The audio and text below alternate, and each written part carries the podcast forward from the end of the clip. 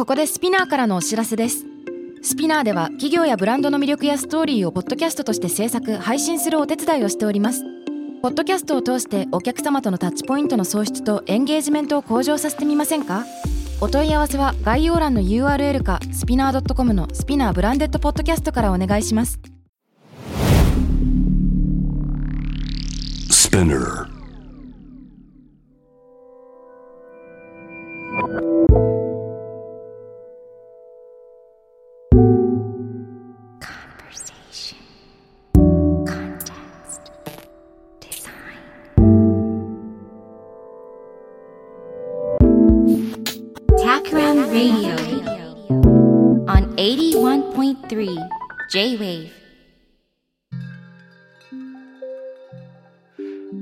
渡辺幸太郎がナビゲートしている J-Wave Takram Radio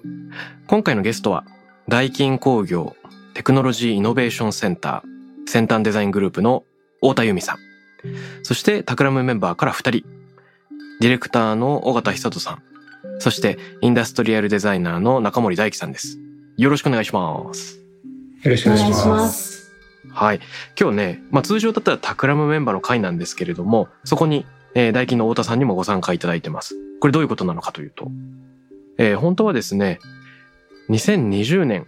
ミラノデザインウィーク、まあいわゆるそのミラノサローネというところに、大金工業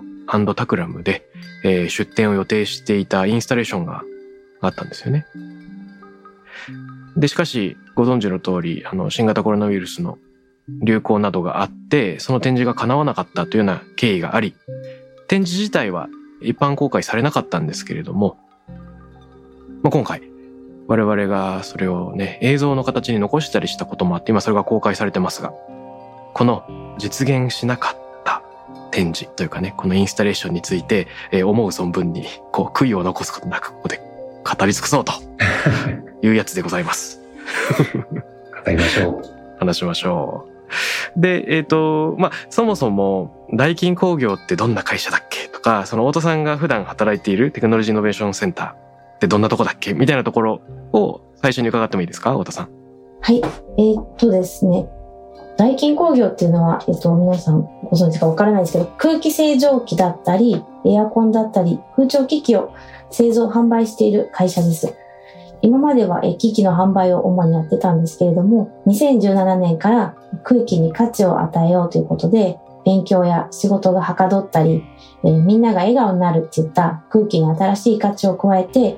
そんな空気を世界中に届けたいっていう、えー空気で答えを出す会社っていうのをスローガンに掲げている会社です。はい。なるほど。あの、タクラムのオフィスなんかもね、表参道にあるオフィス、天井近くを見ると、エアコンがぶら下がってるわけですけれども、ダイキンというロゴが入ってます。で、しかも、はいタクラムメンバーのモーリーね。モーリーは実は、大金工業出身というか、のインダストリアルデザイナーから、まあ、転身してタクラムということだよね。そうですね。あの、太田さんはかつファーストネームが、かつファーストネームが大金。大金の大名字も金っていう N なので、海外のなんかこうな、名札つけたら大金 N になって、ちょっと突っ込まれたことありました。元大金の大金。まあ、太田さんもあの、はい。うん太田さんもあの前職の先輩ということになります。そういうことですね。なるほど。そうなんですよ。はい。そしたら、今回このミラノデザインウィーク用のプロジェクトを一緒にやれることになって、そういう意味で、一番最初にお話しいただいたとき、すごく、まあ、エキサイトしたわけですが、えー今回結局未発表になったわけですが、映像としては公開してます。で、この体験型のね、このインスタレーション作品がどういったものだったかというのを、タクラムの尾形からちょっと簡単に、尾形さん、話してもらっていいですか？はい。えっと、まあ、ダイキンさんとのコラボレーションということで、まあ、さっきその空気に新しい価値を与えるという話をされていたんですけれども、まあ、僕ら、あの、まずその空気についてどれだけ知ってるかというと、まあ、新しい価値もたくさんあるんだなというのは、あの、お話を伺って非常に興味深かったんですけど、まずはこの今、あの、当たり前に、えー身の回りにある空気。で空気のことを意識することで普段の生活でないので、まあ、当たり前すぎて気づかない存在の空気に、えー光を当てて、えー空気って確かにこういつもあるよねとか空気がないと死んじゃうんだよねとかそのありがたさみたいなことに気づくなんかそんな展示ができないかなというところで、うんえー話が始まりましたね。うんうん。で、実際に、この空間体験みたいなものはどういうふうになっているのかっていうと、あの、もともと想定されてたのはね、この来場者が会場に入っていくわけじゃないですか。で、こううん何を体験するのかみたいなところ。うん、そうですね。えっ、と、まず、まあ、あの、会場はちょっとこう、えー入り口からこう、中は見えないような感じになっていて、うんえー入っていくと、まず最初にですね、小さな透明なバルーンが浮かんでいると。うんうん。で、まあそこでこう、それに、なんだろうなと近づいていくと、えーまあそこにメッセージが書いてあって、この空気は、まああなたが深呼吸を一回するときに吐く息の量です、みたいな、まあ言葉が書いてあると。で、まあそれはその普段吐いてる息っていうことをもう意識しないですけども、空気の存在というものに着目してもらう、まずヒントとして書かれてる。で、それを見て、え会場の中に入っていくと、このたくさんのあの透明なバルーンが、大小様々なバルーンが浮かんでいて、まあ、その中をこう歩きながら、まあ、その中に空気がそれぞれ含まれているわけですけれども、まあ、さっきは自分のあの呼吸の、えー空気、呼吸の量だったんですけど、えーそしたらなんかこれいろんな大きさあるけど、そのそれぞれに何か意味があるのかなということを考えてもらえる。えまあ、そんな構成になっています。で、さらに、えー少しその中でですね、歩き回っていると、こう、場面が転換して真っ暗な状態になります。で、そこでですね、今度はさっきまであの透明だと思ってたバルーンに、えー文字が浮かび上がるようになってきてで、その文字に、えーまあ、いろんなメッセージが書かれていて、それぞれがどんな意味を持った空気の塊なのかというのが、あの、わかるというような仕掛けになっていると。それを一つ一つ見ながら、あの空間の中で歩き回ってもらうような展示になっています。うんそうですよね。こう、来場者が空間に入ると、暗い、まあ、広がりのあるスペースの中に、いくつかのバルーンが浮かんでいると。ふわふわ。いろんな大きさがあると。うんで、最初は何が起こってるかわからないんだけれども、一つ一つのバルーンの前に行ってみると、何やら、たまに文字が浮かび上がってくる。で文字をたどると、なるほど、一つ一つのバルーンの大きさというのは、何らかの意味を持っているらしいぞ。それが、えー、例えば、コカ・コーラ一缶分に入っている二酸化炭素の量だったり、人間が走った時1分間のその呼吸量だったり、まあ、いろんな空気のボリュームが表現されてるなというのが分かってくる。で、歩き回りながら空気に対する見方、感じ方というのを、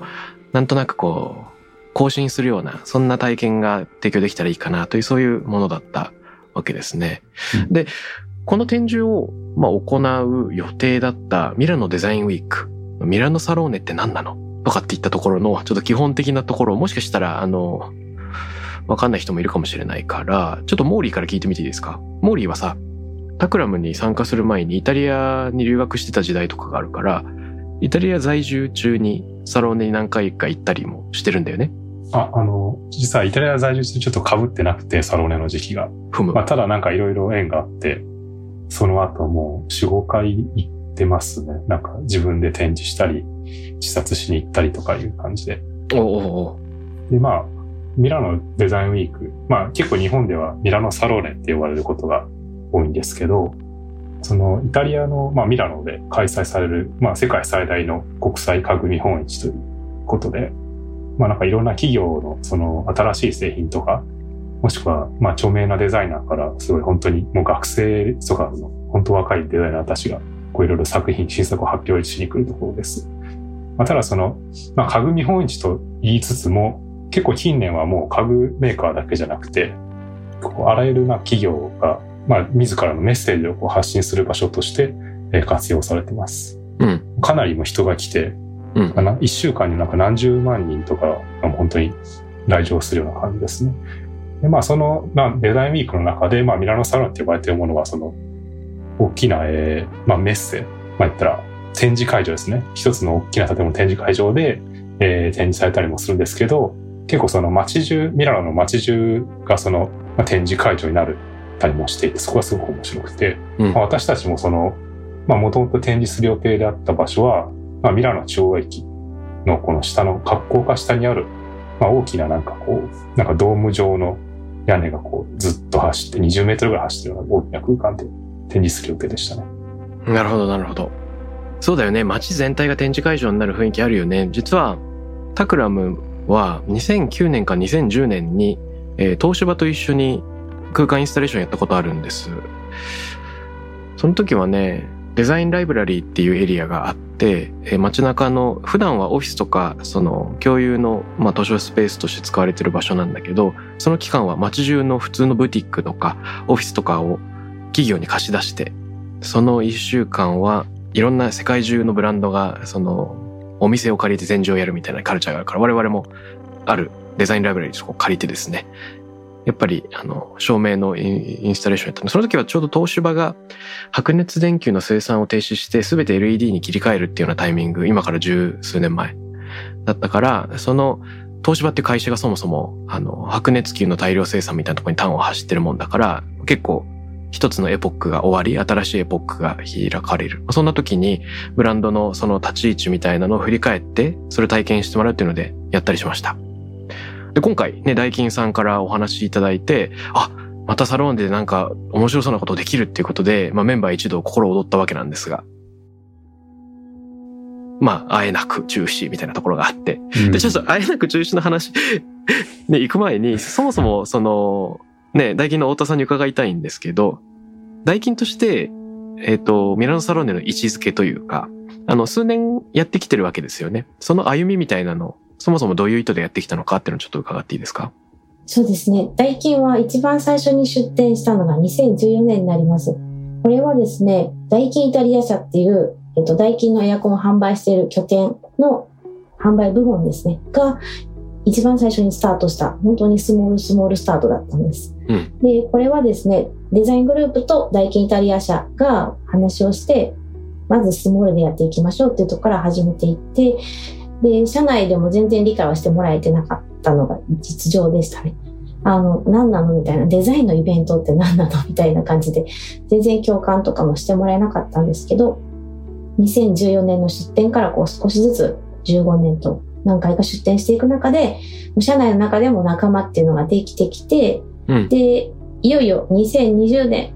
いろんな調査もした結果、もう会社としていろんな調査をけした結果、2020年に、えー大金工業本体として、えー出店しようっていうのが今までの歴史になります。なるほど。最初は社内でも賛同を得られなかったっていうのを、まあ、今回改めてちょっと初めて聞くような気持ちなんですけど、うん多分初めて聞くんですけど、そうだったんですね。でも2010年の時なんかはもう本当何を言っているのかわからないとか、やっぱり空調機器のメーカーなので、うん。そのブランディングとか、そういう観点も全然ピンとこないっていうのが実際でした。一番最初のそのイタリア社が入ってくれた理由も、そのルームエアコンの反則活動として一番最初始めました。うん。じゃあ最初は結構ビジネス中心の見せ方をしていて、だんだんともっと体験型とか、ややアーティスティックなものにシフトしていった、そういうことだったんでしょうか？そうなんです。最初のその、社内でのコミュニケーションのところでは反則っていう話だったんですけど、うんイタリアの現地メンバーがちょっとこう、いろいろ頑張ってくれて、うんうん。で、突然こう、ベネトンの扉をノックしてですね。ベネトンの、えっと、デザインチームっていうんですか、ファブリカさん、うんアプローチして、で、もう一番最初からもう、めちゃくちゃエモーショナルなインスタレーション、ホットコールドっていうすごくエモーショナルな展示をして、よりこう社内での理解は深まらずという。なんかよくわかんないことやったなっていう感じではありました。はい。そんな感じうんなんかでもそれを継続してね、うんあの、続けられてきたっていうのが素晴らしいですね。そうですね。うちの会社はどっちかっていうとこう、まずちっちゃく始めて、うん共感してもらって仲間を増やして、で、どんどんどんどん増やしていこうみたいな。で、そういうのも結構できる会社というか、うん。そういうところはありますね。はい。面白い。あの、2020年はタクラムとっていうふうにお声掛けいただいたわけですが、その経緯っていうか、なんでタクラム？どういうモチベーションがあってっていうのはどうでしょうか？はい、そうですね。もうタクラムさん、一言で言うと、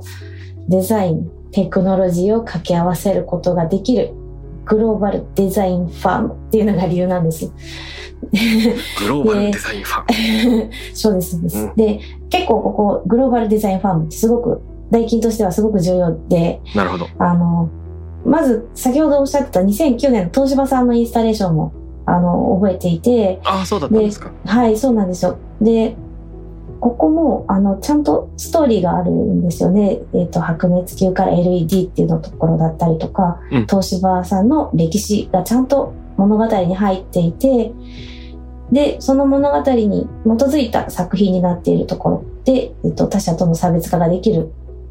ところが素敵だなと思ってました。うん。で、タクラブさんは、あの、世の中のトレンドをグローバルの視点で見てるっていうところはすごく大金にとっては重要で、うん。えー世界でトップクラスのブランドのイベントで大金工業が出すってなった時に、やっぱり世の中の流れとか環境とかいろんな問題を俯瞰して見れる。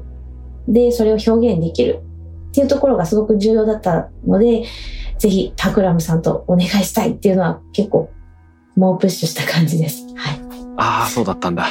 いや嬉しい。はい、嬉しい。嬉しいですね。で、あの、ここでですね、タクラムのプロジェクトメンバーだった尾形さん。まあ一番最初に話をもらって、まだ全然何を展示しようかっていうのが見えない段階からみんなでベレストしてきたわけですけど、そのなんか最初の印象とか、このプランにたどり着くまでみたいなところちょっと思い出してもらっていいですか尾形さん？うん。そうですね。いや、なんかその、やっぱり、まあ、僕らのアプローチは大体そうですけど、やっぱりリサーチをするところから始まって、で、その、もう大金さん、大金の皆さんは日頃からこうね、空気のことを、あの、ご自身たちでも世界一空気のことを考えてる会社ですっていうふうに、あの、おっしゃってましたけど、うんまあ、そうじゃない僕らがこうどれだけあのお声掛けいただいてから空気についての知識だったりこう目線というのをこうキャッチアップしてまずあの空気のことをきちんと理解しないといけないっていうところは最初にあったかなと思います。でまあそれをきちんと踏まえてそれをどういうふうに表現に落としていくかとかテクノロジーをそのインスタレーションに使っていくとしたらどんなふうに使っていくと、まあ、いいかっていうところをこ両方考えていくっていう、まあ、そのアプローチでやっていったっていうのをこう思い出しますね。なんか最初に僕らが何かこうこんな見せ方僕ら持ってますよとかそういうなんか引き出しがあったということでもなくてあの本当にこう空気のことを学びつつどうやったら表現できるかも実験しながら、えー進めていったっていうのにあのお付き合いいただいたという感じがしてます。なんか最初は、ね、あの最終形とまた全然違う形で、えーいろんな案を出しながら作っていったと思うんですけど。そうでしたよね。そう、だから一から考えていろんなアイディア出したけど、最終的にはこの空気のありがたさっていうふうに、え冒頭で話してたような話になりましたね。でこのありがたいっていう時に、ああ、感謝しなきゃなっていう意味よりも、あの、漢字に書いた時のありがたいっていう、その、あることが難しい、レアである、えーそれが成立してるっていうこと、存在してるっていうこと自体が、非常になんか珍しい、貴重なことなんであるっていう、この日常の再発見みたいな目線が、まあ今回、あの空気っていうありふれたものを捉え直すって意味で大事でしたよね。うんうん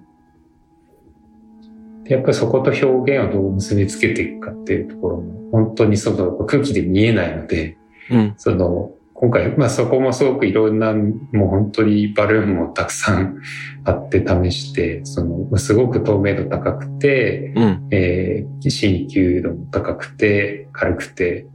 っていうようなものが、まあ、あの、手に入ってとか、がそういうこういろんなことが、こう、ちょうどうまくバランスが取れた感じになったかなっていう気はしますね。うん。そうですよね。で、この、まあ、実際展示、そう、蓋を開けてどういう表現につながってったかっていうと、その、空間上にいろんな風船が浮かんでいて、その風船の中に一定量の空気が含まれてるわけですけど、大田さんがそこで一つ、あの、これは面白いなっていうふうに、えー、ぜひ展示したいって言ってたのに、カエサルの最後の一息っていうのがありますよね。うんうんうんあの話ちょっと教えてもらっていいですか？はい。あの、これはですね、まあ、えっと、メッセージとしては、まあ、大きい、結構大きいバルーン。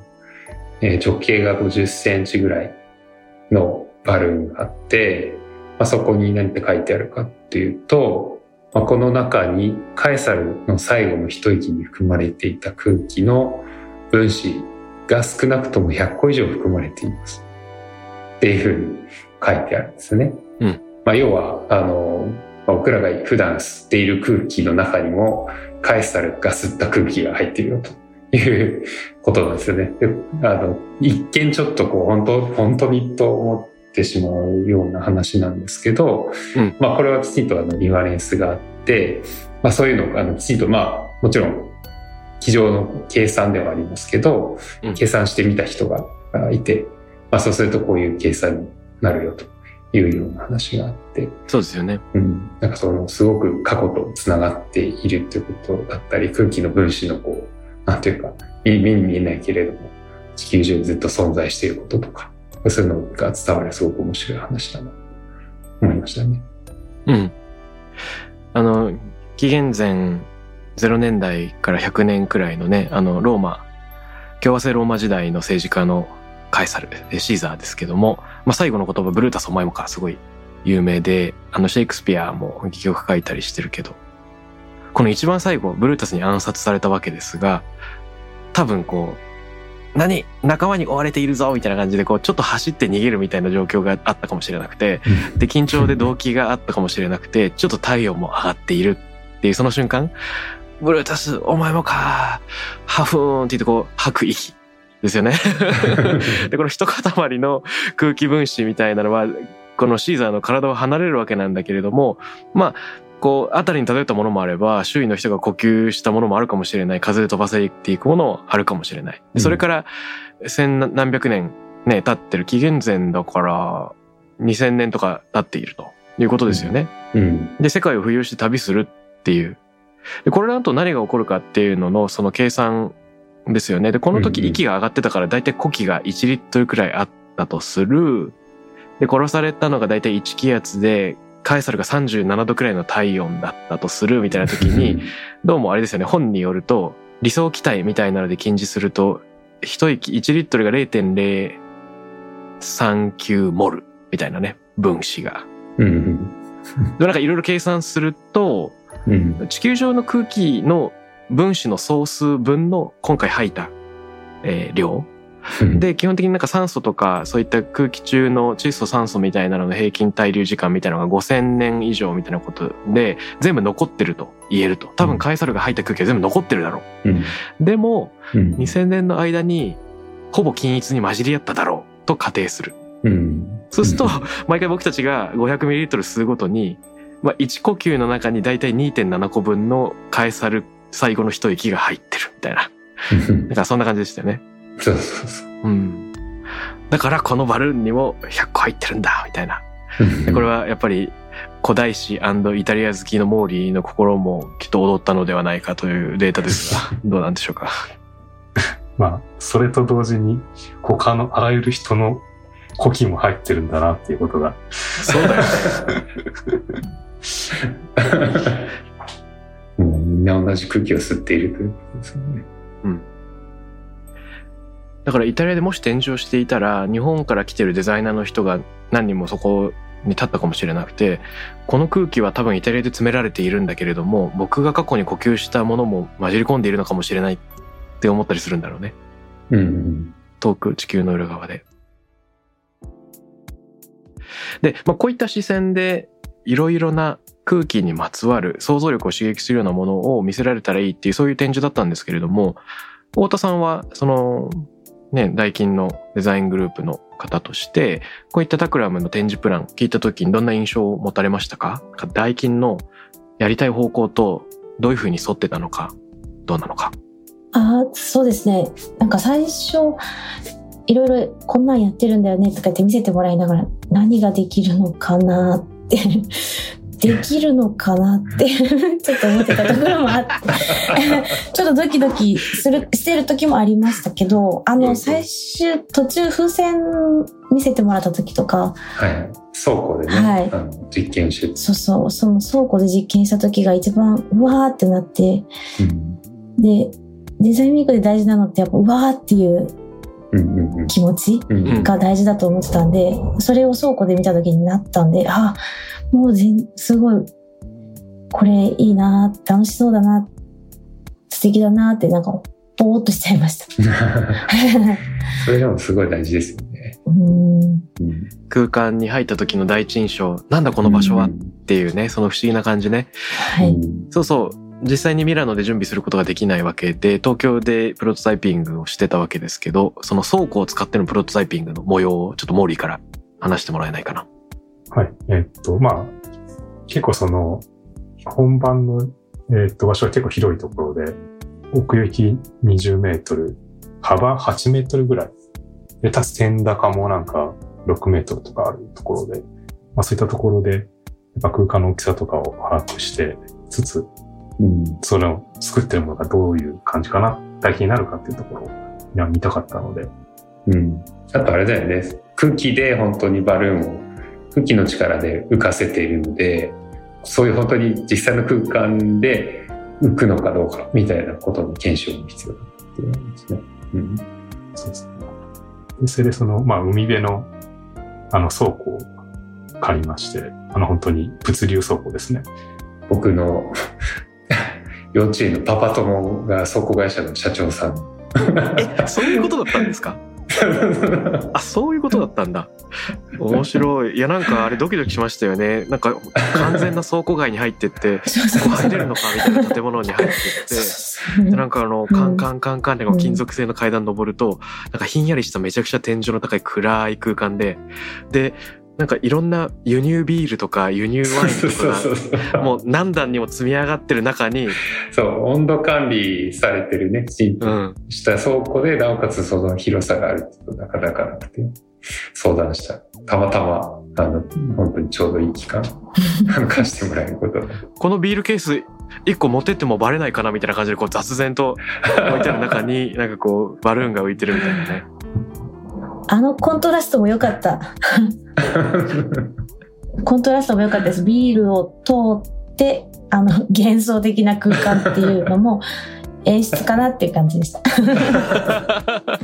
実験なのにね。うんこのなんかバルーンを浮かすとか文字が浮き出てくるみたいな、ちょっと技術的な部分のこだわりみたいなのはどうでしょうか、尾形さん？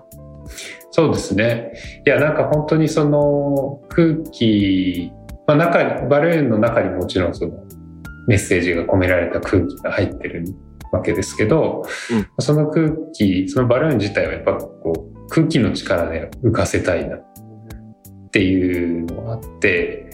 本当に空間に浮かんでいるっていう状態、何か紐でぶら下がっているとかではなくて、えー本当に浮いてるっていうその驚きでちょっとゆらゆらしていて、えー不安定な感じなんだけど浮いているっていうのを作りたくて、まあ、それも本当にいろんなのをこう実験、えー空気の強さあの風の風量とかいろんなことを実験しながらあとはその仕掛けがこうできるだけ見えないようにしたいなっていうのもポイントとしてはあって、うん。もう本当にこう分かりやすくその扇風機みたいなものが見えてるんじゃなくてなんかこう、まあ、工夫したポイントとしてはその重機が空間の中にあるわけですけどなんかそことちょっと斜めにずれたところにあのバルーンが浮かんでるみたいなそのをどうにか実現できないかなっていうのでそれはなんかこう空気の対流の力を使うとうまくそのちょっと斜めに吹いててもそこでとどまってくれるってことが分かってそれをどうにか活かしたいなっていうので重機のデザインも、まあ、モーリーがね中心に進めてくれたっていう感じですね。うんうんうん。重機のデザインというかあの話もぜひモーリーから。あはい。やっぱその、まあなんかファンがすぐ入ってるってことを分からせたくないっていうのと、まあやっぱり空気っていうのが本当に、まあバルーンに、透明なバルーンに閉じ込められてて、すごくシンプルというか、なんか、こう、儚いものであって、そこに対してすごい限りなく、なんか、メッセージ以外のなんかノイズを減らしていく、まあ作業というか、こう感じだったなっていう気がしますね。その、うん例えばじゃあ、こう、バルーンをファンで浮かせてますみたいな、下に例えば、最初、なんか最初のプロトタイプだと、下になんか円筒形の筒をポンって置いて、うんその真上にこう、バルーンが浮いてるような感じで、まあ、いかにも浮かせてますみたいな、うんそのメカに目がいってしまうっていうような、えーまあ、ものだったんですね。で、うん途中でちょっとこう斜めにして浮かすと、そういう、なんか面白いぞっていうことと、まあ、あと、じゃあその、じゃあ、斜めに浮いて、じゃあこの下に置かれるものは、その、全然その、斜めのその軸線方向に対する形とか全く関係なしのただのなんかボックスみたいなものにして、まあ、パッと見なんかこう、で、それがこう空間に散りばめられるようにしておかれたときに、こうパッと見なんかなんで浮いてるのかわからないみたいな空間構成になっていて、まあそうすることで本当に純粋に浮いてる、なんかただななんでかわかんないけど浮いてるバルーンの中の空気のメッセージがなんかこう、ストレートに伝わるかなという考えでデザインしてました。ですよね。あとなんか重機もその同じサイズでのものがあのあるんじゃなくて重機もいろんな高さとか形を、まあ、抽象的なその、え直方体だったり円筒形だったりしてるんですけどなんか高さを例えば椅子の高さとかテーブルの高さとかなんかそういうちょっとこう生活の中の、まあ、家具だったりこう生活空間の中のオブジェクトからを抽象化したようなあのものになっていてでこうとはいえそう空気が出なきゃいけないので、スリット状というか、えー板をこう、いある一定の間で斜め45度に並べていって、四角い直方体を作るみたいなね。あの、ちょっと映像を見ていただけるとわかると思いますけど、うんなんかそういう、なんかこう図面のいわゆるハッチングみたいなものの立体版みたいなものがなんかできたなっていう感じですごく、あの、それも美しいなという思いますね。うんうんうん。まあ、こんな風にこだわりの展示を作ってきて、今、タクラムのサイトでも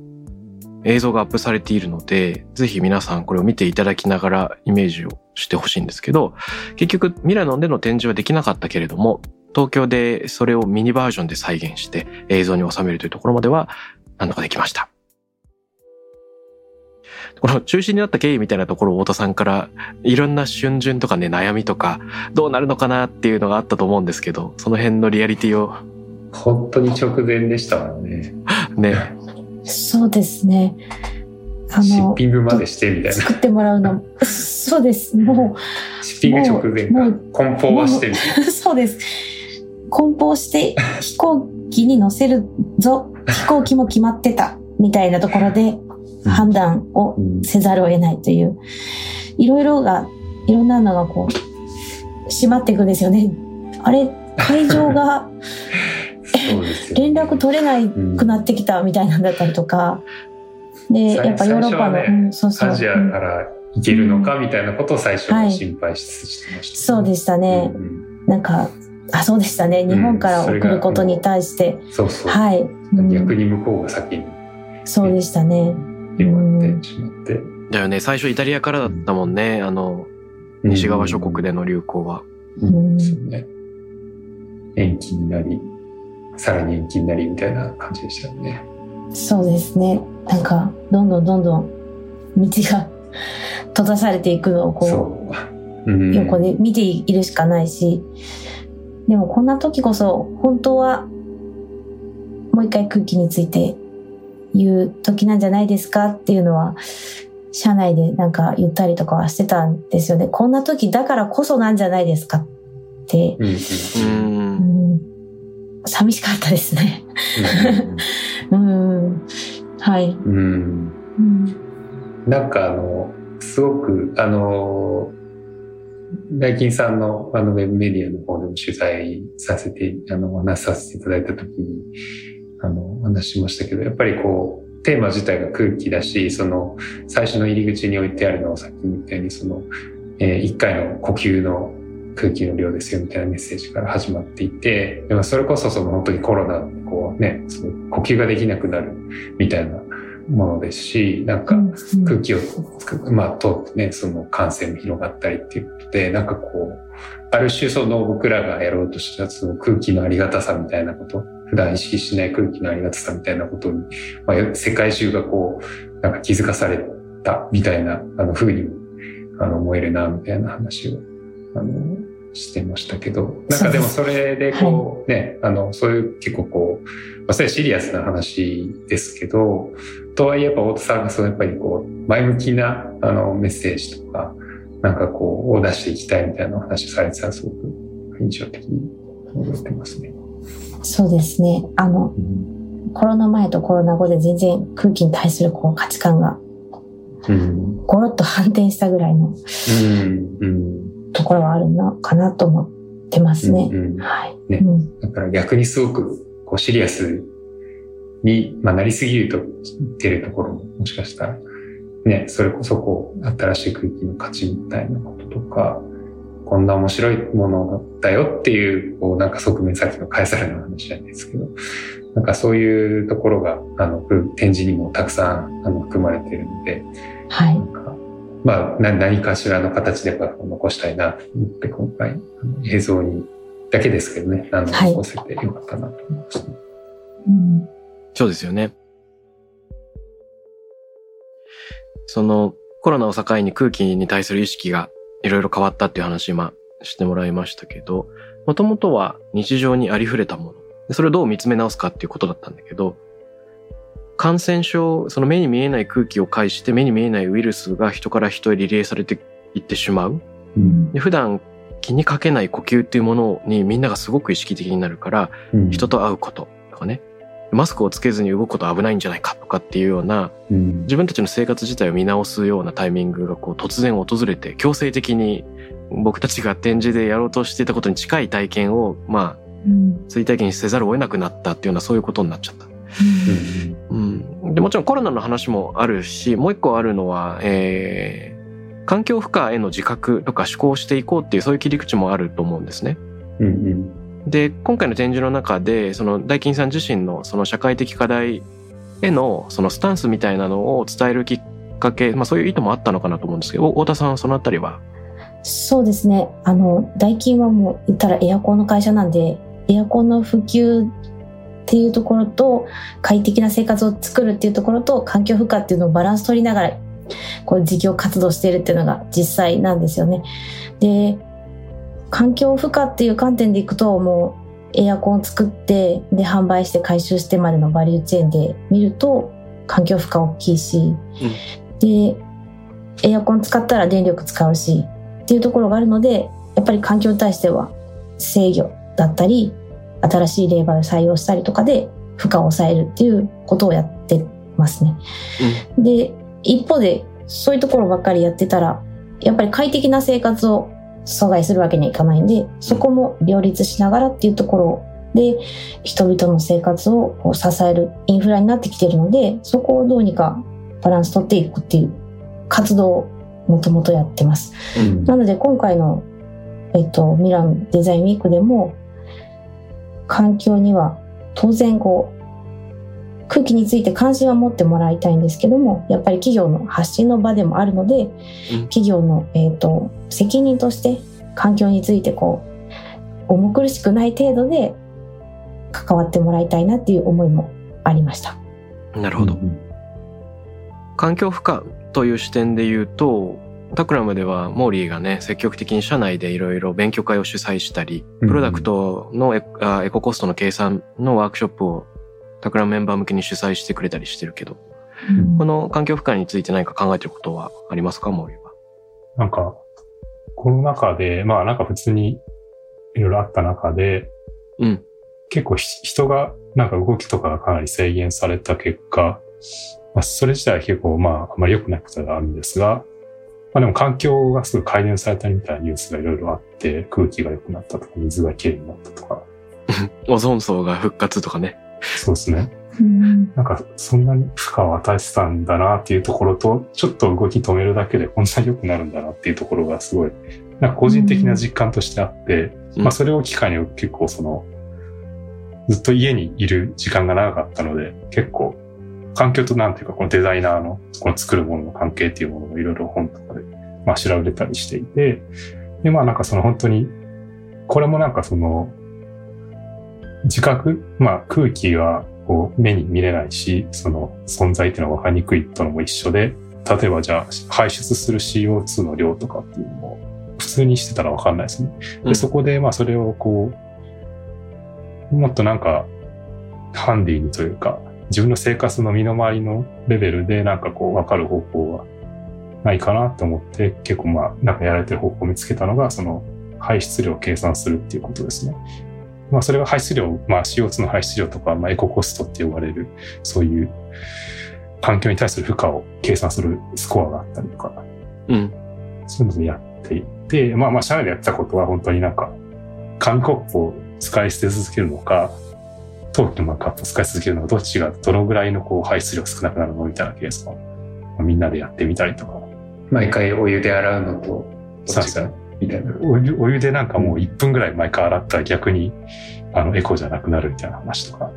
う。うんん。まあまあそういうのをしてました。うんで、今回のその空気のメッセージの中でも、まあそういうメッセージも、まあいくつかありますよね。うん。CO2 の排出量だとか、あと牛が出すガスの量、うんうんそういうのとかもあって、なんか結構、僕ちょっと思ったのは、まあ今回はこのコロナを経てかなりみんなの意識が変わった中で、これをなんかそのまま出してもいいのかなっていう、ちょっと齟齬というか、なんかに認識ずれてる感じないかなと思ったんですけど、でもなんか言いたいメッセージっていうのは、今でも全然通じるなっていうことを、うん。今改めてちょっと感じました。うん。うんですよね。まさにこの展示の中でも、まあ、この展示自体が排出する CO2 にも意識的であろうとか、まあ、展示の中でその環境負荷自体を自問自答するっていうコンテンツを用意したりしてましたよね。うんこれ展示の中だけじゃなくて、最後の部屋なんかにもいろいろ準備をしてたような記憶があります。うん尾形さん、このあたりで考えてたこと、やろうとしてたこと、いかがでしょうか？そうですね。やっぱりなんかその、まあ僕らよくその、ね、フィールファースト、ランレータみたいな、渡辺君の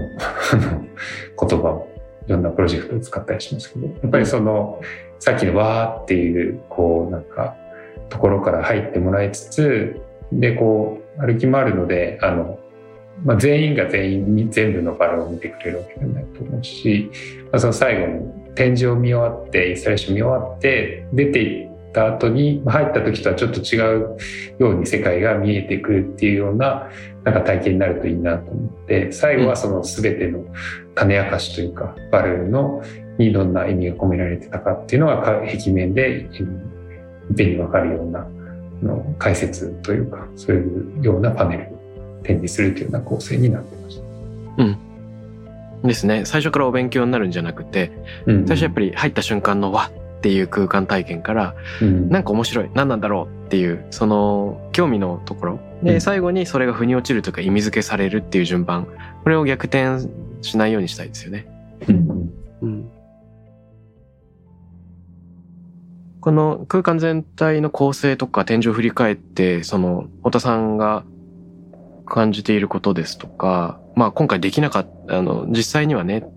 インスタレーションが作れなかったわけですが、なんかこう今後への思いみたいなものってなんかあったりしますか？そうですね。いつかは本当に体験してもらいたいなっていうのは、やっぱり思ってるところではあるんですけど、うんそうですね。どうなんでしょう。空気に興味ある今だからこそ、もっと感じるものもあるのかなって思っていて、で、さらにちょっともう少し今恐怖に感じてる空気をポジティブに持ってもらえるようになるきっかけになったらいいなと思ってます。うん。で、まあ、大金も空気バカの会社なので、なので、なんていうか、空気ってもっと安心ですよとか安全だよっていうのを伝えたいなと思ってます。うん。空気で答えを出す会社ってすごく大きなスローガンで構えてはいるんですけど、今はもっと丁寧に寄り添って空気って安全ですよ、安心ですよ、なんならもっと楽しいですよみたいな、そういうのを伝えたいなと思ってます。うん、なるほど、なるほど。いや、本当そうですよね。うん空気って、やっぱり、ね、たびたび話してるみたいに、当たり前にありすぎて身の回りによく漂ってるものだから、それについて話題にすること自体がほぼない。ないですね。はいでも、ね、だからこそ、まあなんと言うんでしょうか。あの、まあクルーハンの言葉だったか忘れちゃったけど、えっと、魚が水の中を泳いでいると気づいたのはさ、おそらく魚ではないみたいな。その自分の周囲の環境っていうのを客観的に見る、その環世界をちゃんと認知できるっていう能力は動物自身はもしかしたらないかもしれなくて、人間だからこそ自分たちが置かれてる状況をに気づくことができるし、他の生き物の捉え方、他の人間の捉え方というのに思いを馳せる、そういうことができるのかもしれないっていう話がありますね。この自分が置かれてる状況に気づくとか当たり前のありがたさに気づくみたいなところっていうのは僕自身の興味でもあり、尾形さんの普段考えてることとも、うんえっ、と、繋がってるんじゃないかなと思うんですが、うんどうでしょうか？そうですね。なんかあの、今の話聞いてて、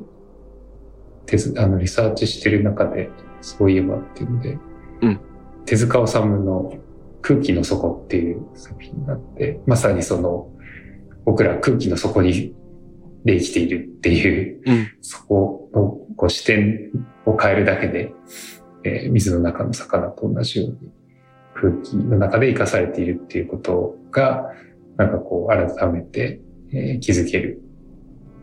っていうこと自体が面白いっていうか、なんかその僕らもリサーチしてて面白いと思ったので、まあそこの面白いと思ったところをこう展示インスタレーションで伝えられたらなという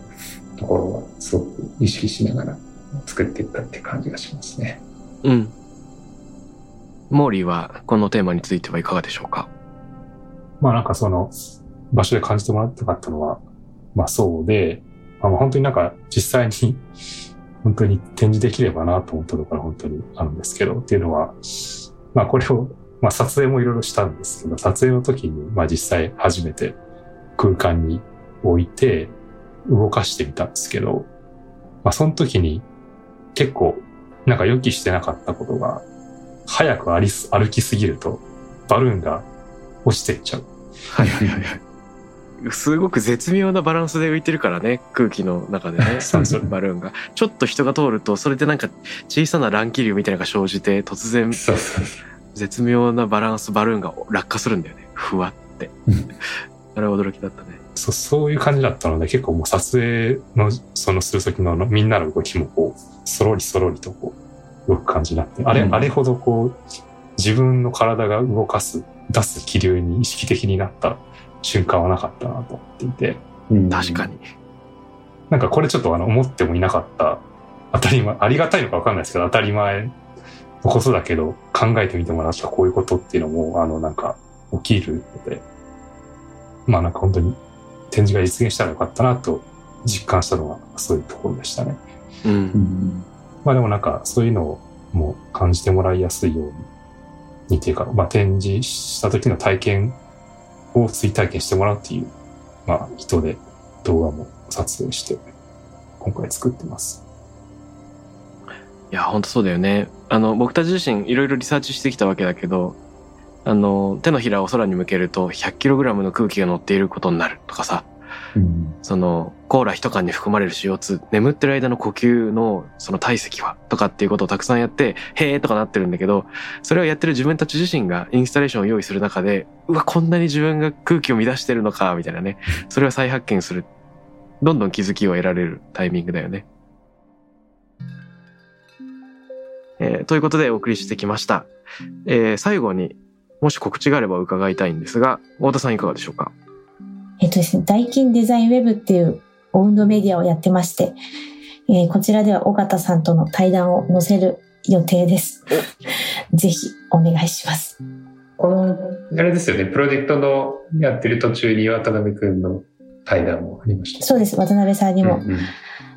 来ていただいて、あの、そそうでしたよねの時はまだダイキンとタクラムさんがやってるってことは内緒だったので、うんうんタクラムのあの渡辺さんに 空気について語ってもらうっていうコンテンツを、はい、やらせてもらいました。そうそう。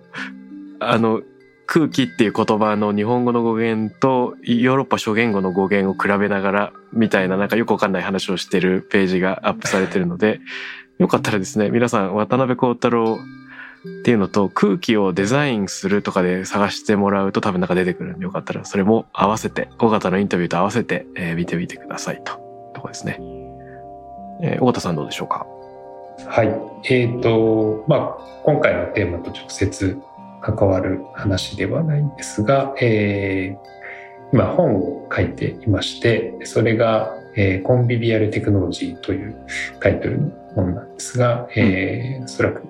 5月発売予定ですので、またこのテーマで あの話ができればと思います。なるほど。もう7月半ばだからね、すぐですね。ですねもう。数週間後に発売ということで、はい僕も楽しみにしてます。はい。ということで本日は大金工業の太田由美さんと、タクラムからは、えー、尾形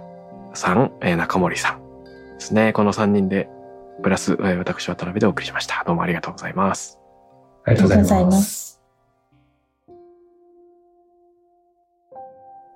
Takram Radio に関するメッセージや感想は、ツイッターから、ハッシュタグ、 Takram813をつけてつぶやいてください。t-a-k-r-a-m813 です。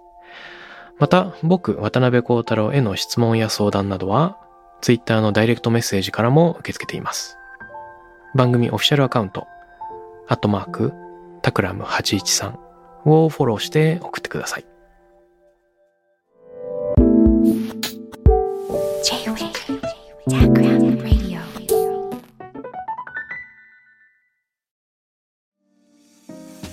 ここで SPINEARからのお知らせです。